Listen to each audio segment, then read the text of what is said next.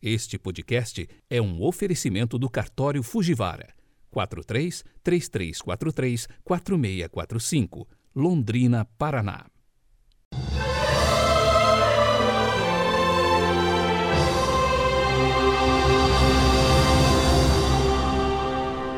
Sábado, 31 de julho de 2021.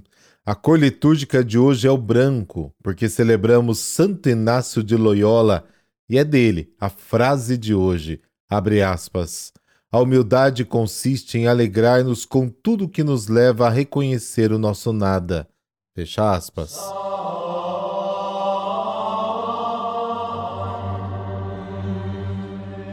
Pelo sinal da Santa Cruz, livrai-nos Deus, nosso Senhor, dos nossos inimigos.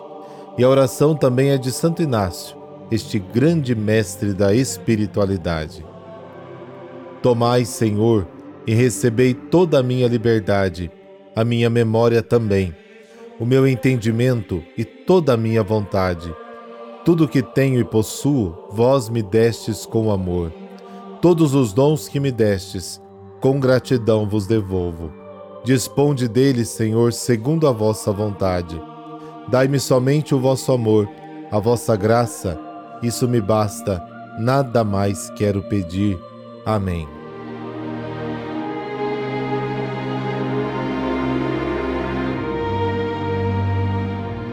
Mateus capítulo 14, versículos de 1 a 12.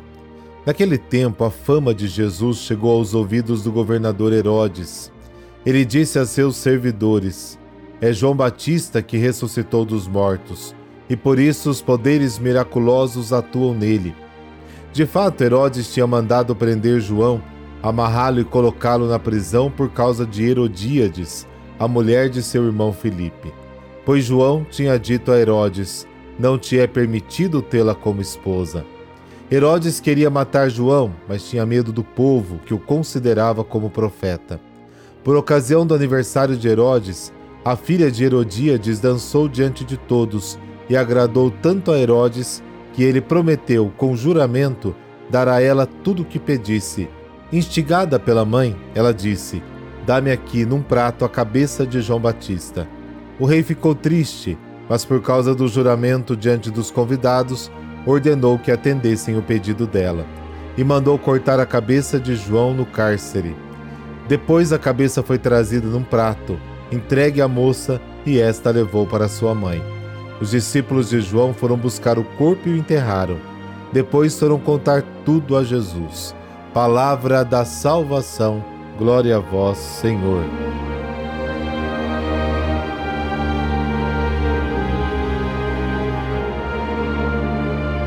A história da morte de João Batista continua o tema do episódio anterior.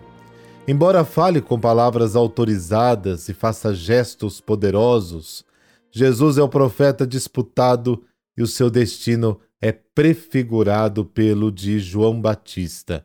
O motivo da prisão da morte dele é mencionado nos versículos 3 e 4. Um profeta não pode ser capturado, exceto pela perturbação que suas palavras ou gestos causam.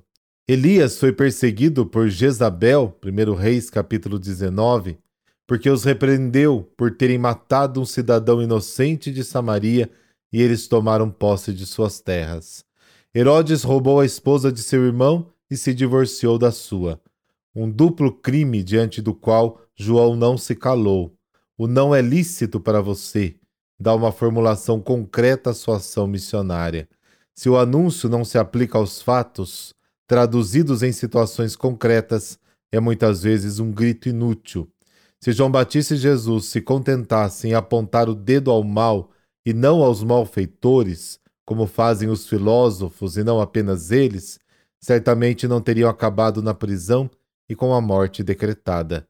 Ser cristão também é assumir riscos.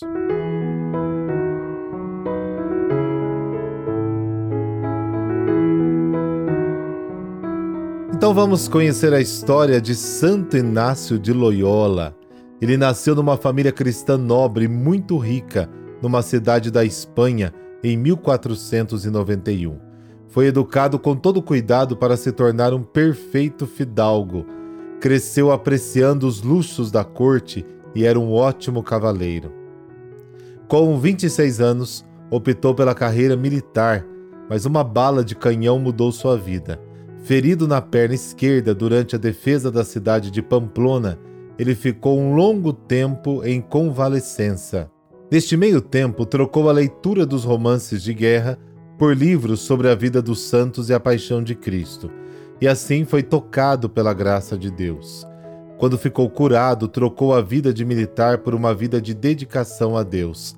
Foi então à capela do santuário de Nossa Senhora de Montserrat, pendurou sua espada no altar e deu as costas ao mundo da corte das pompas. A partir deste momento, passou a ser chamado de Inácio. Viveu como eremita e mendigo, passando as mais duras necessidades. Ali preparou a base do seu livro mais importante, Exercícios Espirituais. Mudou-se para Paris, onde estudou filosofia e teologia. No ano de 1534, fundou a Companhia de Jesus com mais seis companheiros.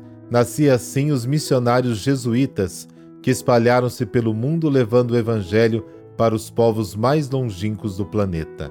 Inácio morreu no dia 31 de julho de 1556 em Roma, na Itália. Por intercessão de Santo Inácio de Loyola, dessa bênção de Deus Todo-Poderoso, Pai, Filho, Espírito Santo. Amém. Um bom sábado. Fique na paz do Senhor.